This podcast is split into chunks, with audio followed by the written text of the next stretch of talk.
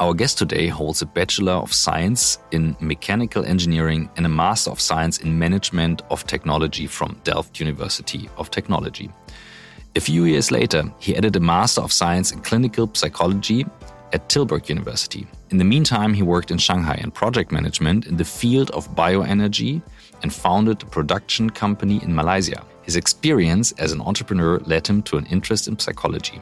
Today, he strongly believes that everyone should have the opportunity to share their feelings and experiences with someone who cares. He strongly believes that everyone should have the opportunity to do that even within business context. This belief led him to found Open Up, an online platform for psychological help.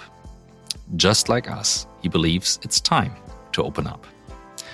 For more than five years, we have been on our way to new work. How can a topic that plays such an important part in our everyday life create more meaning to our lives again? How can we encourage people to draw strength and motivation from their daily work again? Why is it becoming more and more important in our working lives to also take care of our mental health? And how can we use this to make work something that strengthens people and not weakens them again? We're looking for methods, role models, experiences, tools, and ideas that bring us closer to the core of new work. We are continually trying to answer the question of whether everyone can really find and live what they really, really want in their innermost being.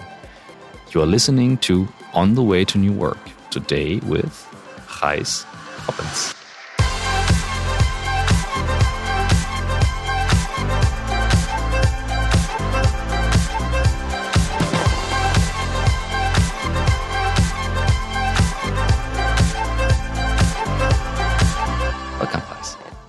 Thank you, Christoph. As you can hear from uh, the introduction, it's just Christoph today. Michael records a podcast at the same time. So, Gijs, it's just you and me. Welcome to the podcast and uh, good to talk to you. And uh, where are you based? Because we are remote right now to give a small introduction.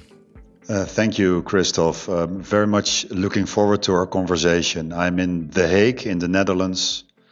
It's, it's close to where I live. I'm in a co working space uh, in a private room.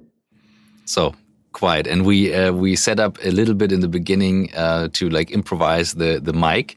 Um, now my my mic made some problems, but your mic is now perfect.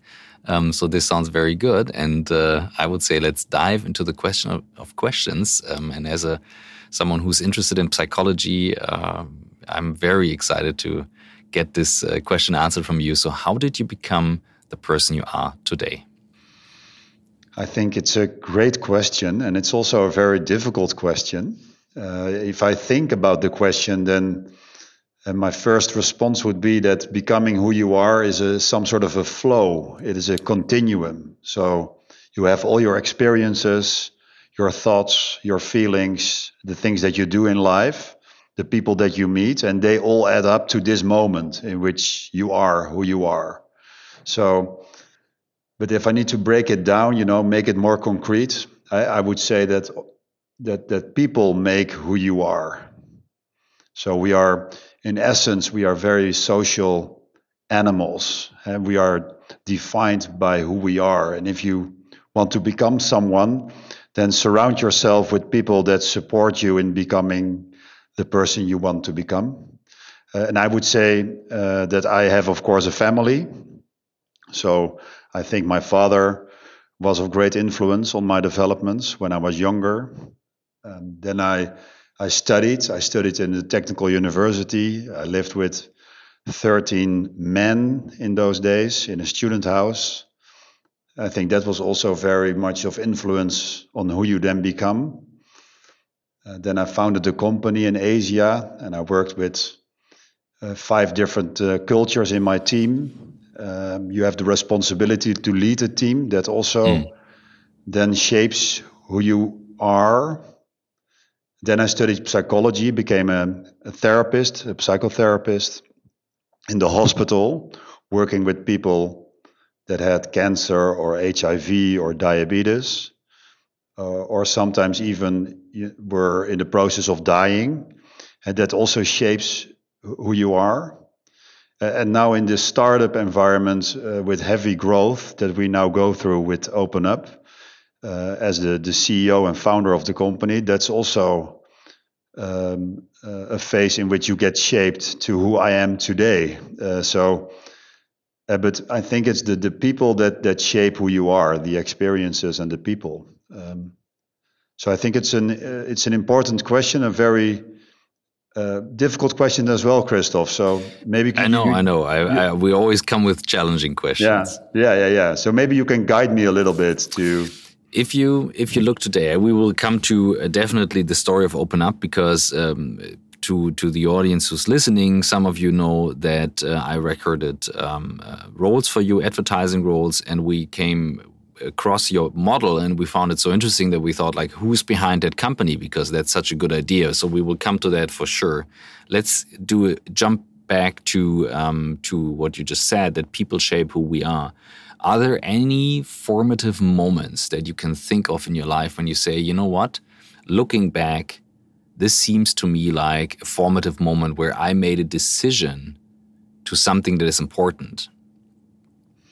Yeah, so when I was young, I already, uh, for instance, when the internet uh, came up, it was in the 90s. Mm. I was a teenager. I was one of the first teenagers to build his own website, for instance. Uh, so I, and I still remember that I really enjoyed it to to get something live on the mm. internet. I think it was 95, 94. Uh, and then that uh, a friend of mine in the other side of the Netherlands could visit my homepage. And it really gave me a very exciting feeling from wow, this is life and it works. And and then I created a website, for instance, for for students, for high school students in the Netherlands, uh, exchanging uh, book reports, so reports on, mm-hmm. on different books that you needed to read in school. And it was visited at a certain stage uh, by, uh, let's say, 100 uh, high school students per day. And I was very thrilled mm. that, that something really got traction. Um, so that I think in terms of entrepreneurship, you know, made me very enthusiastic in creating something yourself. Um, and then later on, uh, I founded a company in in uh, in Asia, mm. uh, and we were having quite some difficulties in the management team to get around with each other. So there were all different characters and personalities, and I think the mix of people was not great. Um, but I was 25, 26, um, and really then that was quite an impressive moment for me because it was you know, I always wanted to found companies. I, uh, since that, let's say, the high school years that I founded the first website, mm-hmm. I was always busy with a small business uh, thing. So in university, I, I, had a karaoke rental company. Oh, wow. Uh, okay. It's also great business, by the way, really fun. I'm, I'm not a good singer, but I. We, we, we got to get into that too as well. Yeah, but, yeah, okay, yeah, yeah. Uh, but um, so after university in Delft, I was very happy to get to go to Asia, where there's a lot of you know positive mm. energy and entrepreneurship going on. First lived in Shanghai, and then in uh, Penang, Malaysia, and founded the LED uh, factory that you just described. Uh, so energy energy efficient lighting. Uh, but so I was kind of living my dream, uh, but I was not not not happy. Uh, we had a lot of tension in the in the team, in the management team, and and there I really realized that psychology makes such a difference mm. in life, uh, in finding purpose, uh, but also in working together with other people. So I think that was a very important moment for me that I really realized, wow, it's all about psychology as well. It's not it's not only technical solutions. It's not having the best idea. It's mm. also about understanding dynamics of people, uh, understanding yourself, uh, that defines whether you can develop something in life, hmm. basically, mm. and get productive. Uh, and that, yeah, so that was a very important moment for me. If you look at the time, I mean, I, I still can uh, feel the mid 90s uh, putting the first CD into the computer, hearing the sound, logging into the internet. I made a website for my father, so I can remember that. We wanted to sell beer online. He had a beer trading business today it's a big business, but back then it was like, of course, way too early to like sell beer online. I thought it's a great idea, but whatever. So I can feel that. But um, I, me personally, I then uh, went to business school and uh, went way more into the structures, organization, how you do it. And you described the moment in the team where you said like, it didn't work out in the management team, and you mentioned that now twice. So to me, that sounds very interesting. Um, what was your learning, especially to say like, okay, what's the action I can do from that? When you say like psychology for me, for personal development, and so on. So what brought you to that? What moments in the team, if you look back on that time? I think in that team, uh, we didn't really understand each other's perspectives. So we were not really diving into why are you in this management team mm. and, and, what do you want to get out of it? What are your what do you really value? What is important for you? What is your perspective? So we were three people in that team. Three. This was a small team, but we were not uh, very much. I would say now I mean, interested is maybe not the right word, but at least we didn't really dive into who we are. Um, we didn't we, we didn't understand each other, and um, and maybe then I go too fast, eh? but but what I now really like is to to understand the people that that I work closely with, um, and also to be understood and to. Mm and to find people that are aligned on the mission that we develop. And I think all those ingredients I needed to learn how that works. Um, and I, from I would say from my background, my family, I, that was not something that was naturally given to me uh, when I was younger. So there was a lot about uh, there was a lot of stimulants towards entrepreneurship, uh, towards mm. me having that first technology in the 90s to set up a website and a having a computer and a modem making connections to the internet. I mean that mm-hmm. was really great and and i really enjoyed it that i got all these opportunities. Uh, but i would say in terms of more philosophy working together understanding people dynamics that was not something that was naturally uh, developed in uh, in the family i'm from uh, so that was something I ran into suddenly there in mm. this uh, new world of, of Asia with so many different cultures, uh, in which that element of psychology and understanding each other is so much more import- of importance uh, than uh, in the context that I had been before. like also in technical university, of course, it's a lot about mm. finding right solutions to mathematical problems or uh, and I enjoy solving problems. Um, but it's different than really working together with completely different personalities and cultures and make that happen. Um, so if you like, a lot of tech founders talk about scalable business models then. And so what your experience, if you like describe that now, would say that's the limit to scalability if you don't have, let's say, psychological operating system for the company that you help like that you can scale throughout the company that helps people to understand each other. Um, how like from from studying psychology understanding yourself and then again starting a business in that direction it seems very clear and afterwards it makes sense but i would like to understand how you went from there to where you are now yeah, so I mean, I can now make a very nice story uh, about it, eh, Christoph, yeah, and look yeah, yeah. back, uh, and I can all connect the dots. Yeah. Uh, but of course, if you're in it, you struggle, uh, and if you struggle, uh, then you are find you want to find your way out of the struggle. At least that would, that's my reflex to struggling. Uh, so uh, but if you struggle, you often don't oversee the red line and the, mm-hmm. the the bigger theme. So the bigger theme is something that you can collect along the way uh, by looking back and getting to a position in which the struggle is maybe a bit less. So I think the the the choice for psychology came out of a struggle, and I wanted to understand it, and I wanted to solve it, and I wanted to you know, be be a master in it. Um, and that's why I started start studying psychology out of this deep interest in wanting to know how mm. that works.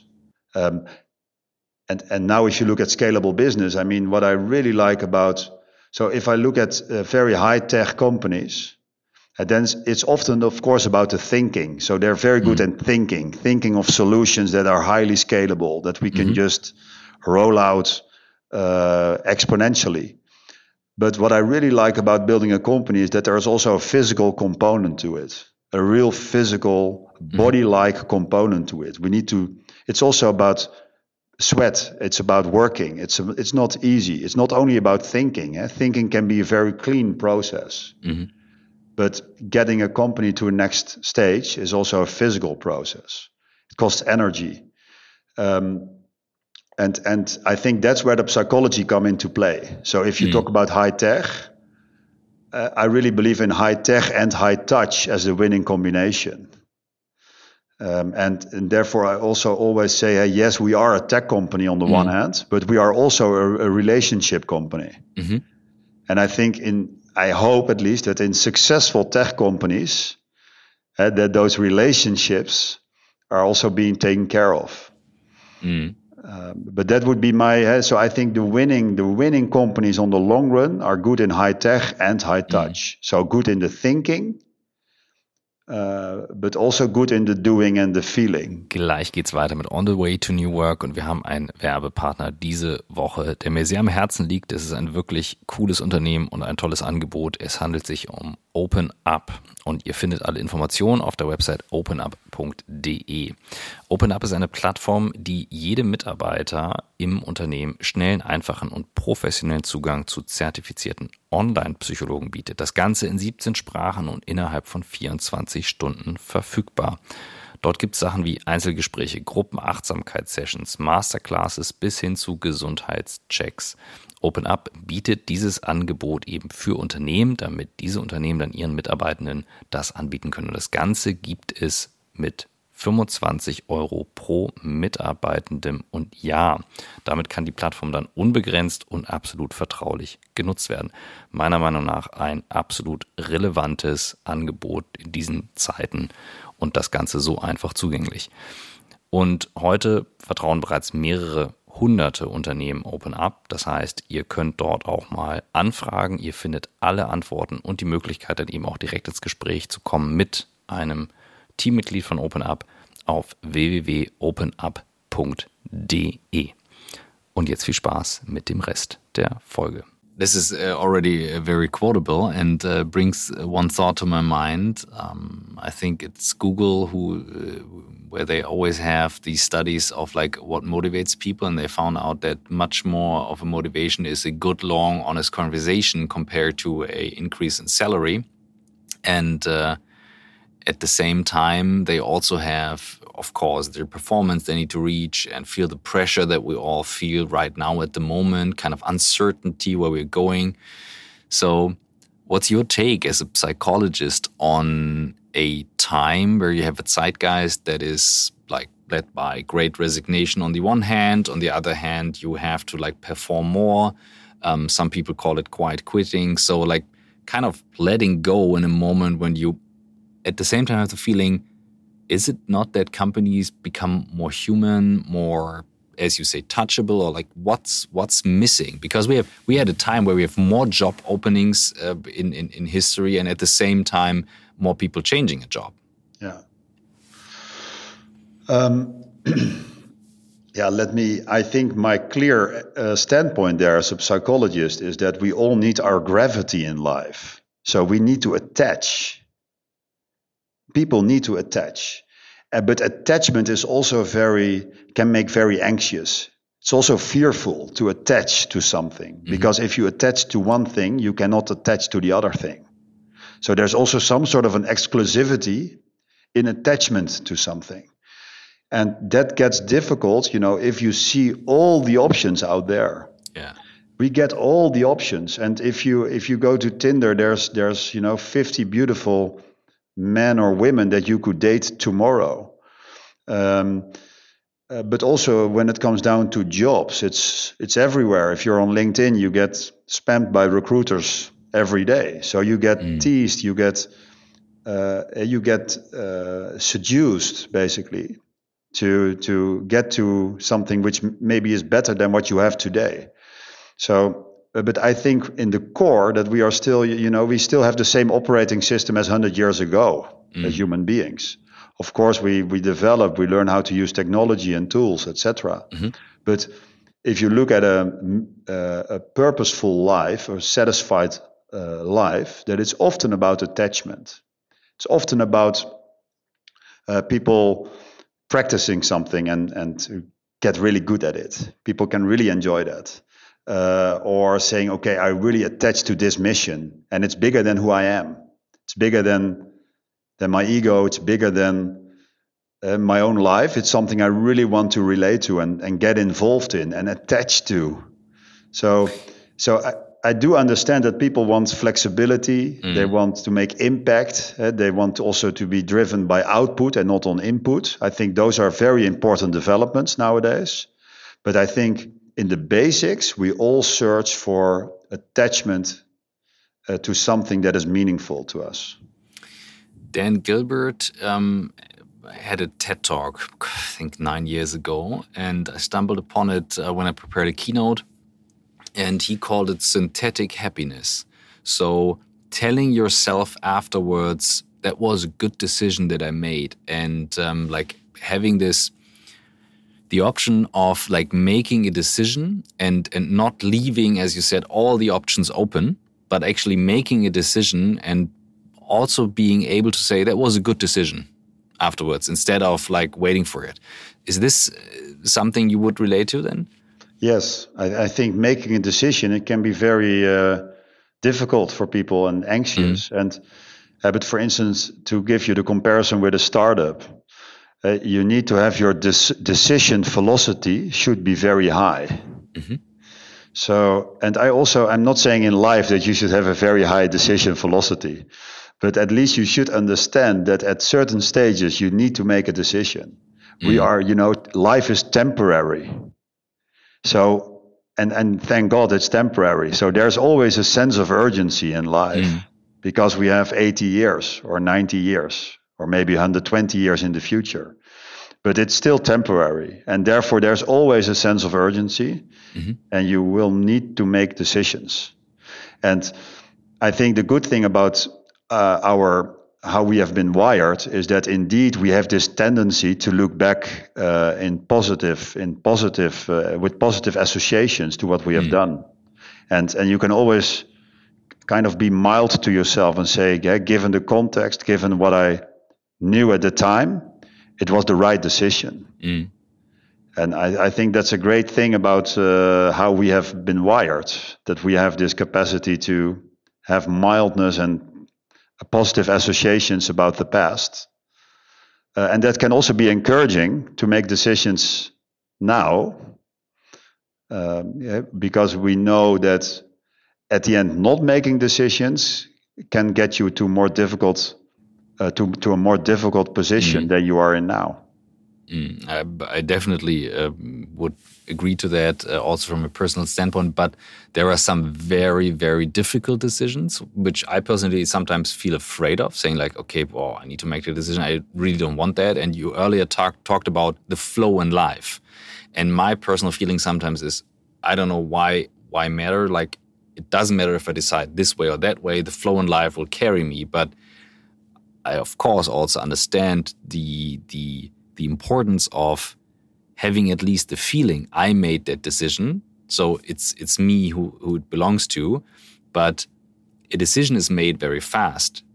I have to carry the consequences afterwards for maybe a longer time, which for some people is very frustrating and and and they blame other people for that, which is a very simple way of doing it.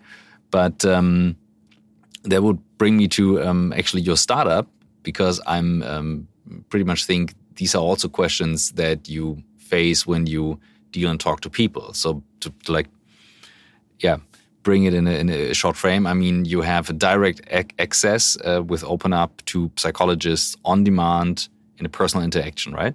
Yes, yes, and and also webinars and mindfulness, and so we want to make the barrier to to discover yourself uh, as low as possible. Uh, so, uh, so it's not only the consultations, because sometimes to really have a conversation about mm-hmm. yourself can also be uh, tensionful. Mm-hmm. Uh, so you want to make it as low barrier as possible. So uh, you can also have webinars or anonymously listen to the stories of other people yeah. can also be very helpful.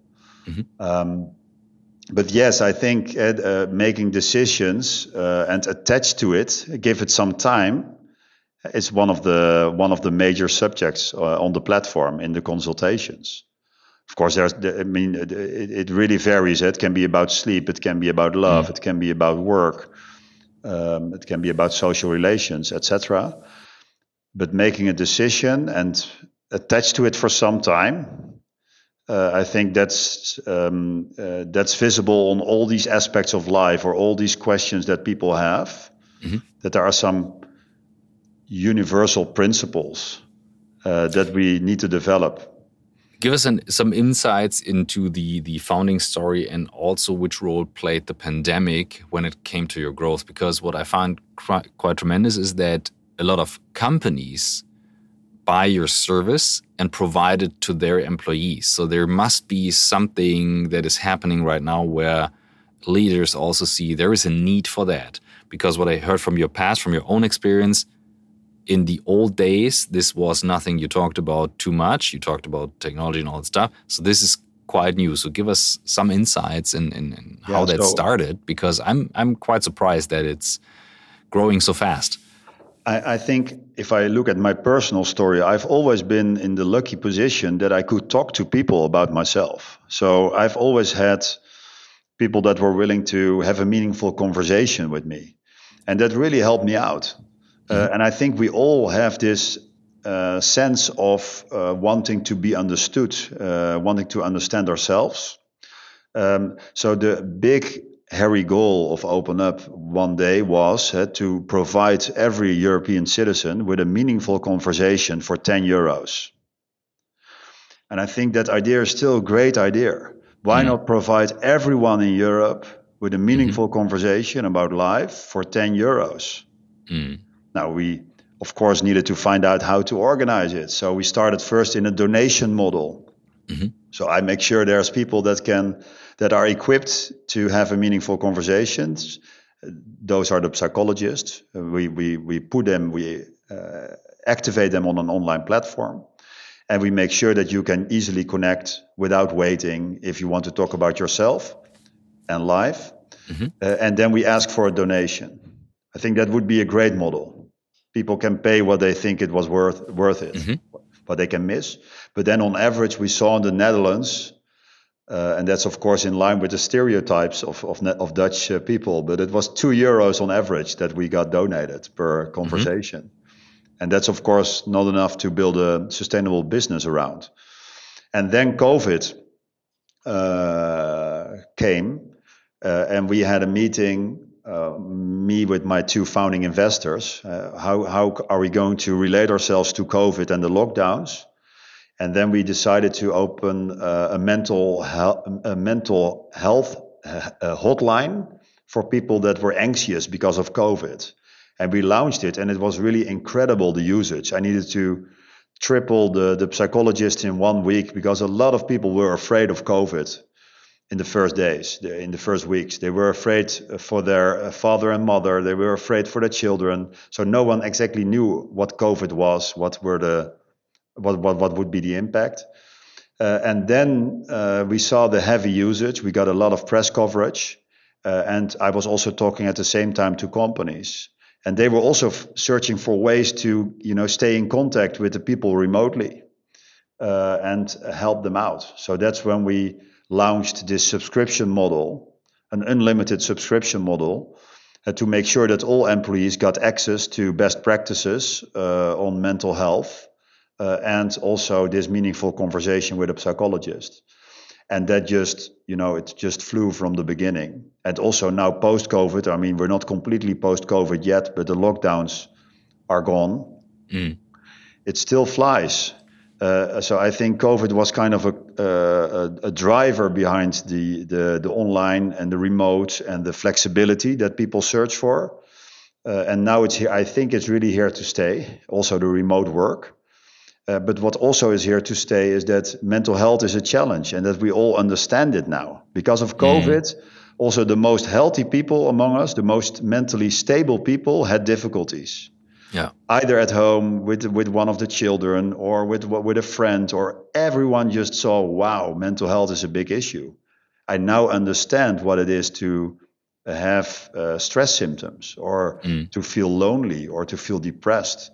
So I think it was very, yeah, I mean, good is not the right word, but it was a kind of um, uh, really creating awareness that mental health is is really affecting us mm. all. And I think now that that's also now in the boardroom very much a theme. What I when I saw it the first time, I was like, wow, I love it because like you pick up your phone like a FaceTime call or like do it on a computer and you have a conversation. What I was wondering about is, and that's an experience from projects, this concept of psychological safety. We had uh, Amy Edmondson in the podcast, and she taught us about uh, psychological safety and how important it is to also like report mistakes in the company and so on. But also, um, we talked with her about this safe space that you need. What what was it that people open up when they have a remote conversation with a person they don't know? What do you think make makes it with them? Is it that we are all used now to the webcams and smartphones and can can do that? Because usually people say you need to meet first, you need to meet a, ther meet a, a therapist. I mean, you worked as a therapist and you know how it is. Like, what is it, or do I have the wrong picture of the conversations you have in the company? No, no, no. And I think uh, that when I started in my, you know, still short career as a psychologist, then the idea was really that in the offline uh, consultation room, that there, the, the, that that's where the magic happens. That's where it needs. Uh, that's where the the good conversations mm. take place. And of course, there's magic in the offline world. I mean, if you go on a date I, I, think in 90% of the cases you want to do it offline in a, in a bar or a restaurant, etc. Because there's always magic in offline that's more than the magic in online. But online, because maybe sometimes you lose a little bit of the richness of the contact, it can also make it more easy. I don't see everything of you. Um, even like eye contact in the room can be very intrusive to people. So yeah. if it comes down to talking about intimate uh, stories uh, about yourself, then it can be easier to have an online contact. It can even be easier to have a chat contact.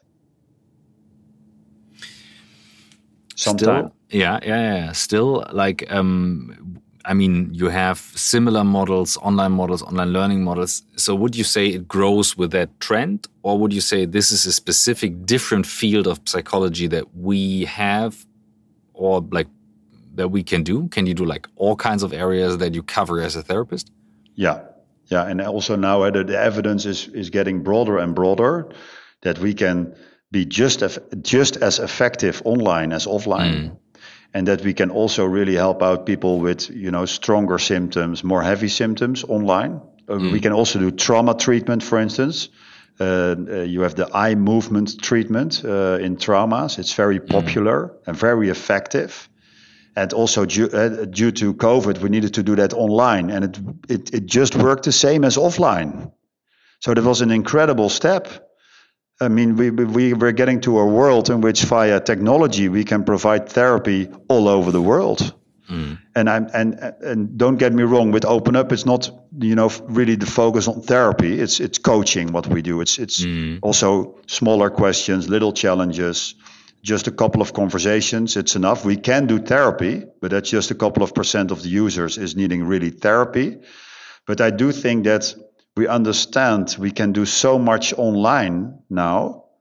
Um, and I'm not saying that 100% online is the end game. I, I do mm. believe there will always be a blended model between online and offline. But the, the online uh, component is you know just perfect for the first contact. It's just perfect for the first questions you may have. Uh, imagine you didn't sleep well already mm. for three times in a row, and, and you really want to talk to someone about it. You feel you feel unstable. Uh, you, you you have a tendency to cry because of the the mm. bad nights. Then it's very easy that you can connect to a psychologist right now, mm. and and if you start using Google nowadays, you don't get to the right answers anymore because there's so much marketing going on on Google mm. uh, that you don't find the precise answers uh, to your complex question. So having platforms like we have with uh, well-trained professionals that can directly help you understand the situation can be a big relief to people, and that's driven by technology. Gleich geht's weiter mit On the Way to New Work und hier kommt unser Werbepartner für diese Woche. Und ihr wisst, wie sehr ich mich immer über Werbepartner freue, die schon länger bei uns sind, die uns sehr treu sind. Und Clark, dein digitaler Versicherungsmanager, ist einer dieser Werbepartner. Ich freue mich sehr. Und äh, ja, vielleicht mal eine eigene Geschichte zum Thema Versicherung, weil ihr jetzt denkt, ach, Versicherung, ich weiß nicht. Aber ich habe eben bei meinen eigenen Versicherungen gedacht, ich bin top versichert und zahle auch nicht zu viel oder die Verträge sind nicht überaltet. Man nimmt sie so mit und lässt sie laufen. Und da war es für mich eben so, jetzt auch gerade hier durch den Podcast, das mal auszuprobieren. Wie viele unserer Werbepartner teste ich denn eben selber auch mal, wie es funktioniert. Ihr ladet euch die Clark-App runter und ihr bekommt einen kostenlosen Bedarfscheck. Das heißt, Clark zeigt euch über die App Versicherungslücken auf und optimiert eure Verträge. Für mich besonders spannend, ich sage euch auch warum. Ich versuche ja alles, was ich habe, am Handy zu organisieren. Das ist so ein bisschen eine Marotte von mir, weil ich denke, hey, das ist die Remote Control für mein Work-Life. Also möchte ich wirklich alles, was ich arbeite, tue, wie ich mein Leben organisiere, dort organisieren. Und das fehlte mir tatsächlich noch. Das Coole ist, ihr bekommt jetzt als Podcast-HörerInnen noch einen Shopping-Gutschein von bis zu 30 Euro dazu. Wir sind ja hier bei On the Way to New Work, deswegen ist der Gutscheincode wie beim letzten Mal auch Work groß geschrieben. Alle Buchstaben groß.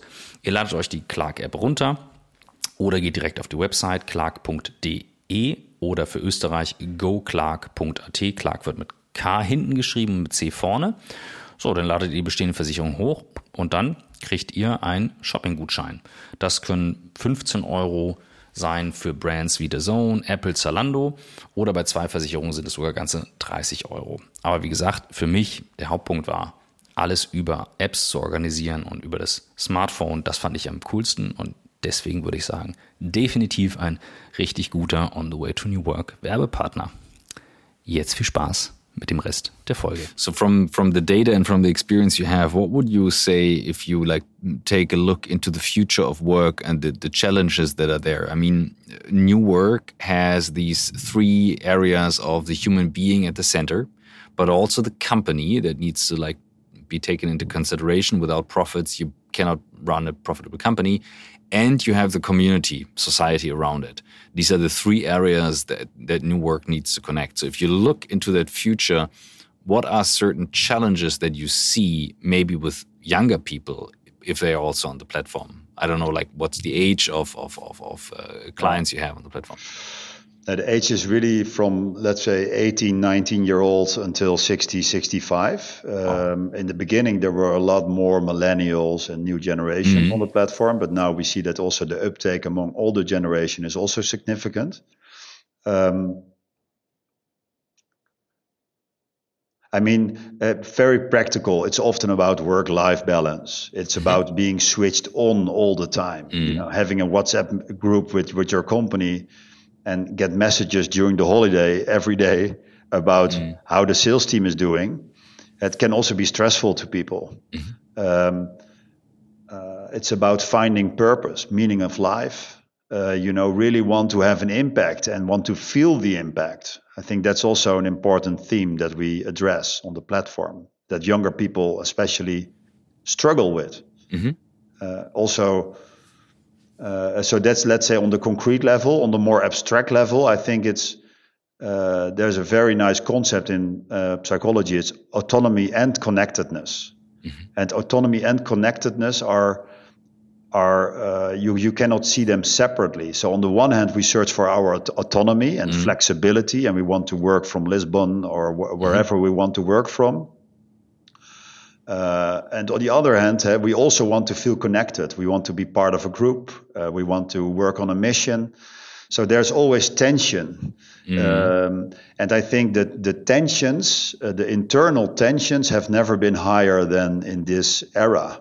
Mm. Um, and and we are basically on the platform, and that's then an abstract way of saying that we are dealing with the internal tensions of people between these kind of trade-offs. Um, is it that these internal tensions? I'm just thinking about what you said um, when you talk about you have the flexibility on the one hand, uh, you want to be autonomous, and on the other hand, you want to belong. And we see a certain polarization um, at the moment when it comes to companies saying like we want all people back to the office, and other people say no, we want to work from home or wherever forever.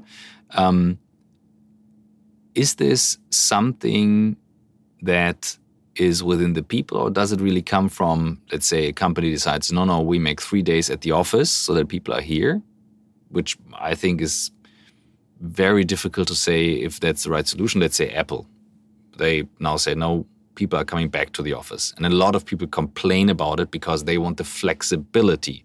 But at the same time, this flexibility is very challenging, as I hear from you.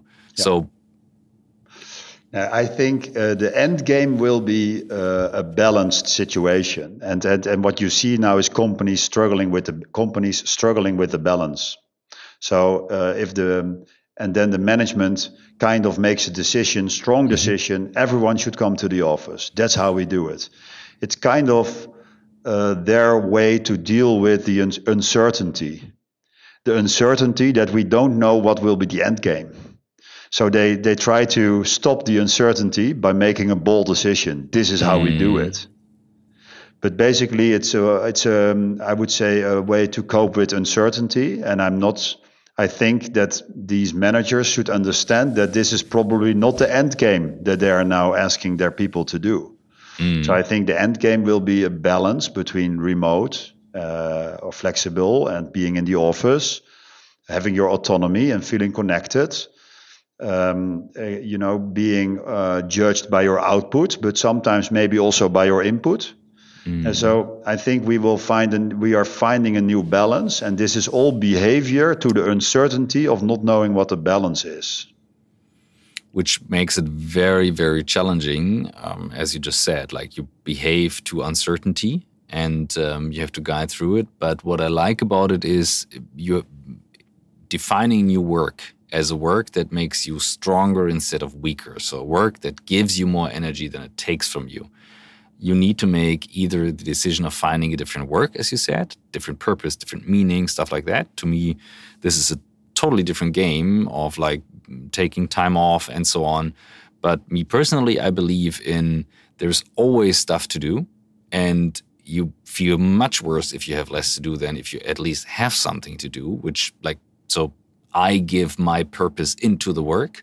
So my way personally is to organize it in a different way and to find ways to like what's the right balance. So question question let's say I'm a company and I book your service and I say right now we have a lot of people frustrated because they have the feeling they like cannot give the best they can do do they understand better in the end as well that it's also their responsibility of like not leaving everything flexible but also understand that there comes certain meaning out of that? Or do you leave it completely open um, saying like do you have briefing with the companies? Like let's say i'm an hr executive and say you know what uh, Gijs, i have a challenge. We're 150 people and i feel a lot of frustration in the company is that a briefing you get, or is it more like we give the service to our people because we don't know? Let's see what it takes from there. It, it can be both ways. So sometimes uh, companies, um, you know, are aware they need to do something about mental health, but don't really know what to do. Then we can be a perfect solution because we kind of know what to do. So we help them out. Uh, in, in developing communication and, and uh, strategies mm. and a vision on it. Uh, but it can also be the case that they indeed sense a lot of frustration among employees, or there there's a lot of complaints from employees about management or about their health or about the work-life balance. And then we can also be an ideal solution because we start interacting with uh, the employees. Uh, we learn what's going on. Uh, and we will never communicate on the individual level, don't get me wrong, because we mm. want to mm. be the confidential advisor to employees. Of course, yeah. Uh, uh, but also, uh, but of course, on the group level, we can give some feedback to HR. Hey, yeah. this theme is now very relevant. Shall we do some extra communication? Yeah. shall we do some webinar around it? So, yes, we are. I think also a trusted advisor for HR on mental health mm. subjects. Uh, I would say, fact based. Eh? So based on mm. the experience that we have with employees. Of course, the group of employees need needs to be big enough to really be able to communicate about it to HR, so mm. that it's not never being pinpointed to one individual. Mm. Um, and we also, and we are still further developing this, want to be the trusted advisor for team leads and management. And we know from research that if you look at the return on investment of mental health interventions in the workplace, it's recently been done this year by Deloitte, mm. that training your management mm. Has the highest uh, return on investment. So yes, uh, if you offer something to employees, I think it's a great thing. It also has positive returns on investment financially. Um, and you should offer it to a to the broad group of employees. Make sure that also there's some sort of an individual uh, personalization in what you offer. Mm. But the highest return is in training your management how to deal with people. You have now been someone who connects the field of technology and psychology, and uh, we know from studies that even if we expected that digital transformation would like turn out to be something very great, give us the flexibility and so on, and we've seen that. I mean, uh, let's take Microsoft Teams as an example. Before the pandemic, like 2017, 18, round about that, the Teams users were as big as Hamburg, my hometown. And now it grew into the size of the United States. So this is a huge explosion of, of, uh, of a tool that everyone is using. And you could assume that a lot of things are now better, working from home and so on. But we see also what you said, like a lot of anxiety from people. They're completely overworked and don't know how to use the tool, especially the younger ones as well. So, which role plays technology, especially also how we experienced it the last 10 to 20 years? I mean, in the US, even uh, the social networks now, the first time um, are sued for uh, um, um, like having a bad influence on the youth, like Facebook and so on, and Instagram. So, like, what role plays technology in that time, and how do we have to deal with it? So, I think if I uh, if we talk about technology, then a couple of things pop up in my mind. One is that I really believe that t- technology creates better problems to solve. So there are still problems that we need to solve, but with technology, the, the problem in a way gets better. It's an, it's it's it's not easier, but it's I mean that we now have this conversation. You're in Hamburg, I'm in The Hague. I mean that's great. That's driven by technology. Uh, but of course, it's also we need to understand how to to work with it and uh, you know really engage uh, with each other. And maybe in in the offline world, it would have been a bit more of higher quality, but not that much maybe. Uh, so one is uh, that te- technology creates better problems. But the second thing is also that technology can also make us powerless. So if you took, uh, if you cannot interact with humans anymore, or you cannot escape from technology and tools, mm-hmm. then it makes you powerless as a user. So I I do believe that if you want to build a healthy society, that there should always be an escape to the technology. Uh, that's also the reason that I really, uh, you know, want to be part of developing this new society uh, because then I can also help design escapes from technology. Um, so those were the th- two things that pop in my mind, mm-hmm. uh, but I don't know if that's the, the direction you want to go, Christoph. In the direction, in the direction, yes, yes. Uh, I mean, like we have the tools now at home, and they provide us, they help us, and at the same time, it's very hard to like, like draw a line and and find an end. I mean, as you said, we're hardwired to certain uh, behaviors. I, I, I, agree. And like, we need to learn how to work with technology. We need to learn how to deal with all the information that's mm. being processed in a day. I can have 10, 10 meetings today online, and instead of, let's say, three or four in the mm. traditional world. I need to digest all that information with my uh, physical body and brain, uh, which is not necessarily different than 50 years ago. Mm. Um, we respond very uh, very quick on each other. We expect a, a, response within two hours. Mm. Uh, and in the old days, we, we received a letter and we could sleep over it and then write a response and then send it back via the postman. Uh, and then, let's say, so we really need to manage our feelings. We need to manage our impulses. We need to set boundaries. We need to help each other to remain sane mm. uh, because we get so much input and possibilities via technology. And that's a real challenge. So we, we, we cannot provide someone uh, in the workplace with only a new smartphone and a laptop and five toolings to be very productive and then start sending all these messages to someone and without also educating someone how to use it and how to deal with that and how to set boundaries and how to switch off so it comes technology comes with responsibility as well mm. what is your as a i 100% agree i mean like uh, very basically, Michael and I uh, have a lot of conversations about. Um, I call it the driver's license for the smartphone. If you don't have one, give me your smartphone. Uh, and he said, ah, "You cannot say it like that." I'm, I'm, always very black and white on that. Um, but uh, of course, like people make their own decisions, but we go down to like training leaders in using their smartphone or, or, or like their tools for leading again instead of just being led by the, these tools. So I 100% agree. Um, so what interests me now is you as a leader, as a CEO, as a founder, but also as a psychologist. Are there some hacks that you personally use which are very useful, helpful for you? Yeah, so I think what I really enjoy is I switch off every day, I think between 5 and 7 p.m. and really switch off. So my phone goes on silent. I leave it in the leave it somewhere where I don't see it and I play around with my children they're young children, one and two year old. Uh, we go for dinner. We have dinner at home, uh, and and I bring them to bed, and that's what I really enjoy, and I really need it. I mm. And and the same I do for breakfast, for instance. I'm also not switched on yet, so not uh, mm-hmm. the first thing I uh, I do is get get my children out of bed, make breakfast, etc., and not not being switched on at that moment. So I think I'm very much so my biggest hack is to really understand that you need to switch off. Mm.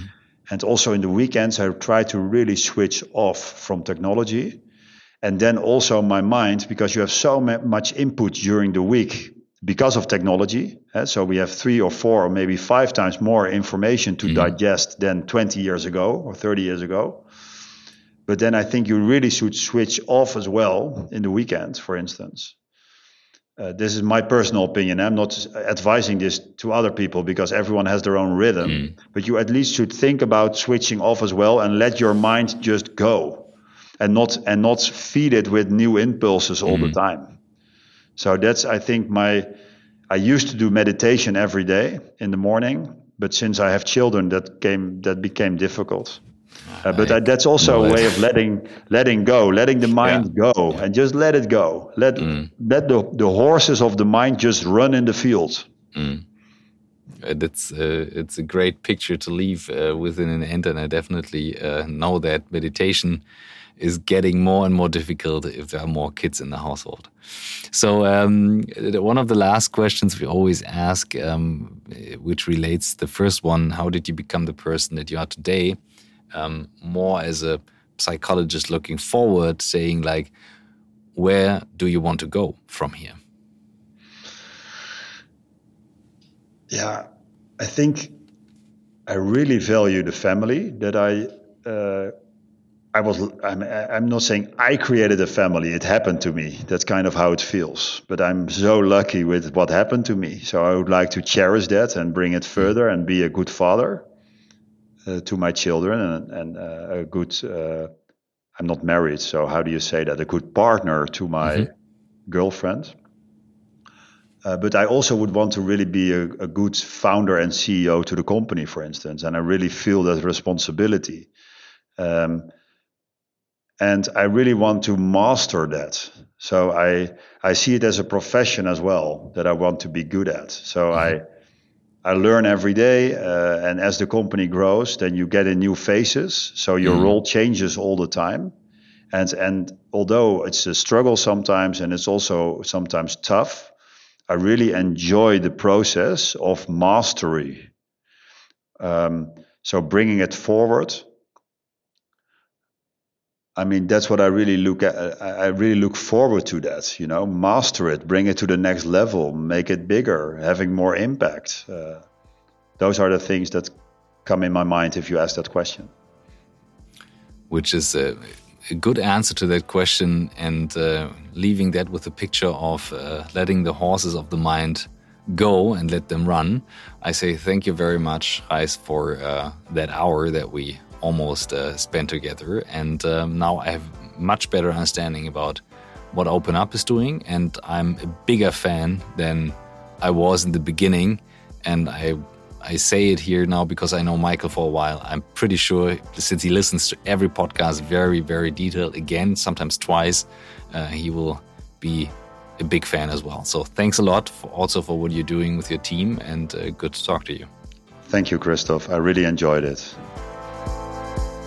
Wow. So, um, one of the big topics that always um, like drives me is like how can technology help to like learn something new and what OpenUp does is actually like discover yourself in a way because you have the chance to like on demand talk to a psychologist and deep dive into topics that are laying underneath and to me the the conversation with Gijs was very very interesting because he connects technology and this view on psychology at the same time because I agree with him when it comes to the challenge of like how do you need to learn to deal with technology in a new way? Because we all think we take the smartphone and we're good at it right away. It's plug and play. It's not. It's so hard. It's so difficult to use these things in the right way. And this will help to shape the future of work that we all aim for.